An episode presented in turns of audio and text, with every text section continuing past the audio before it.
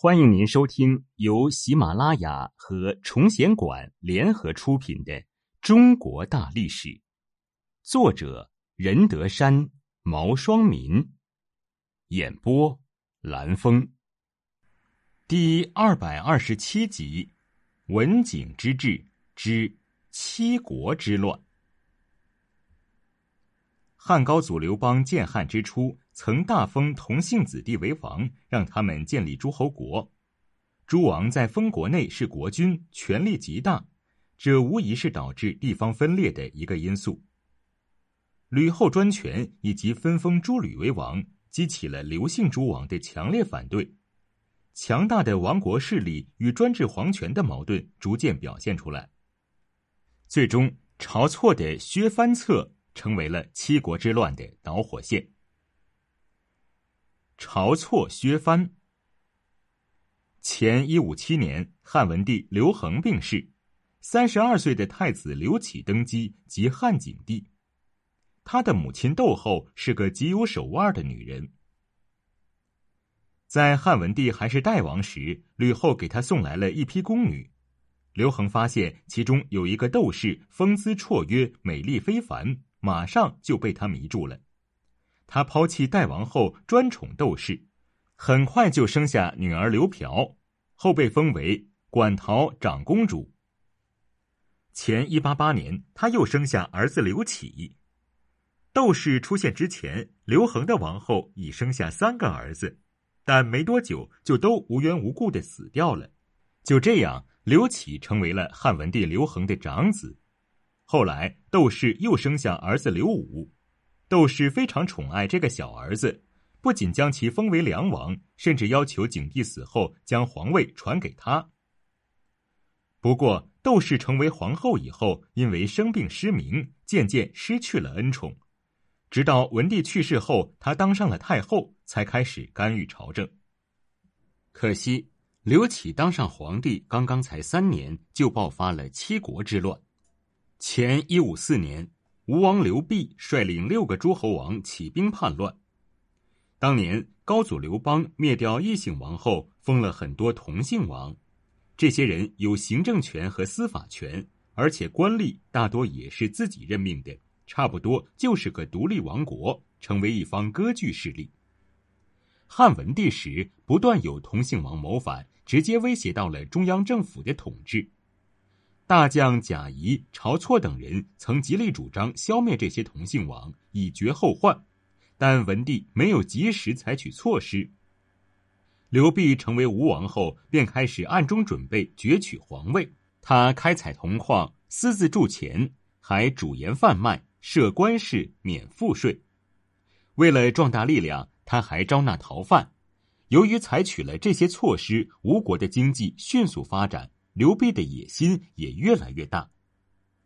一次，吴太子刘濞的儿子入朝觐见文帝，曾和太子刘启下棋，谁知一言不合争吵起来。刘启一气之下抓起棋盘扔过去，将吴太子砸死了。汉文帝派人将尸体送回吴国，刘濞愤怒地说：“天下同宗，死在长安就葬在长安，何必送到吴国来葬？”接着，他又派人将灵柩运回长安埋葬，并声称有病，再也不去长安觐见皇帝了。时任太子嘉令的晁错认为刘濞与古法当诛，汉文帝于心不忍，赐他几杖，准许他不再朝请。但刘濞不仅没有收敛，反而更加骄横。景帝即位以后，非常器重晁错。先提拔他为内史，然后又升至御史大夫，为三公之一。晁错写了一篇削藩策，呈给景帝，里面说吴王刘濞势力日渐强大，假以时日，恐怕会引起叛乱，应尽早削夺诸侯王的封地，收归朝廷直接统治。早点行动，祸患会少一点。反正削了他们会造反，不削他们也要造反，所以应该先下手为强。景帝采纳了他的削藩建议。前一五四年，景帝以各种罪名，先后削掉了楚王兀的东海郡、赵王遂的常山郡和胶西王的六个县，这就是历史上说的削藩。不过，当使者将景帝的薛地诏书送到吴国时，刘濞不愿意束手就擒，他还诛杀了使者，并打出“清君侧，诛晁错”的旗号，号召各诸侯国起兵。消息一传开，胶西王刘昂、胶东王刘雄渠、淄川王刘贤、济南王刘辟光、楚王刘戊、赵王刘遂纷纷响应，七国之乱于是爆发。刘弼等人发难后，立刻率领二十万大军与楚军会合，随即挥戈西向，杀了汉朝军队数万人。景帝的弟弟梁王刘武派兵迎击，结果被打得落花流水。周亚夫平定七国之乱。七国叛乱的消息传到长安后，景帝马上将周勃的次子中尉周亚夫升为太尉。并由他连同三十六个将军率兵攻打吴楚叛军，窦太后的侄子窦婴也被封为大将军，驻荥阳督战。不过，虽然景帝派了周亚夫等人攻打刘弼，但他心里始终摇摆不定，这就给了袁盎可乘之机。袁盎原为吴相，与刘弼关系甚密，入汉朝做官后，也确实为朝廷着想过。但他最大的缺点就是气量狭小，因此不能成大事。七国之乱爆发前，晁错曾在景帝面前批评过他，从此他一直怀恨在心。如今刘备打着清君侧、诛晁错的旗号，他自然不肯放过这个机会。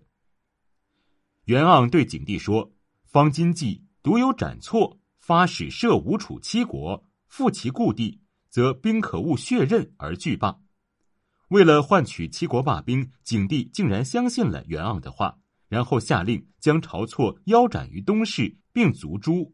既然晁错已经死了，七国应该也就没有起兵的借口了。但当景帝发出招降书给刘弼时，刘弼却笑着说：“我已经是东方的皇帝，谁有资格对我下诏书？”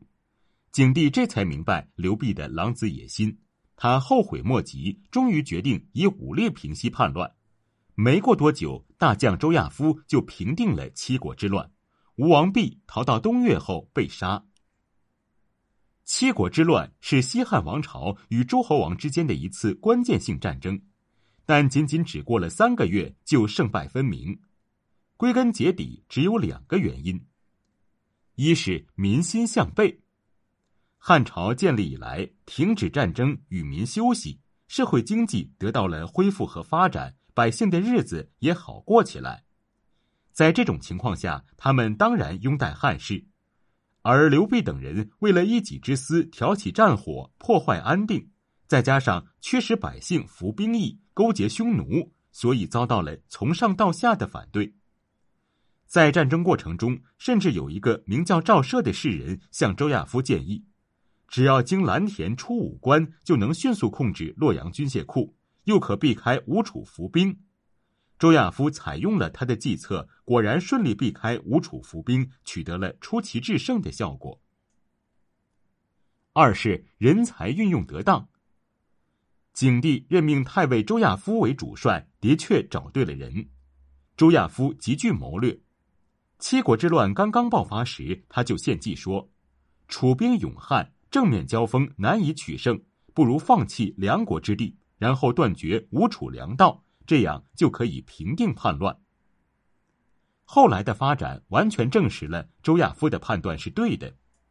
而吴王刘濞虽然招纳了很多亡命之徒，但他却没有真正任用他们。叛乱平定后，景帝趁机将诸侯王国的权力收回，以加强中央集权。接着，景帝加快削藩力度。诸侯王国的郡县从高祖时期的四十二个郡减为二十六个郡，而由中央直接管辖的郡则从十五个增加到四十四个，使汉郡总数大大超过诸侯王国。此后，绝大多数的诸侯国地位实际上已降为郡级。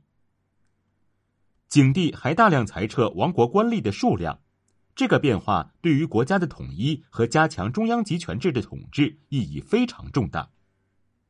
另外，他还剥夺、削弱了诸侯王的权利，一贬他们的地位，令诸侯王不得复治国，并收回了他们的官吏任免权、行政权和司法特权，还有经济上的特权，比如开采盐、铁、铜等资源的权利，取消诸侯皆赋，仅保留实租税之权。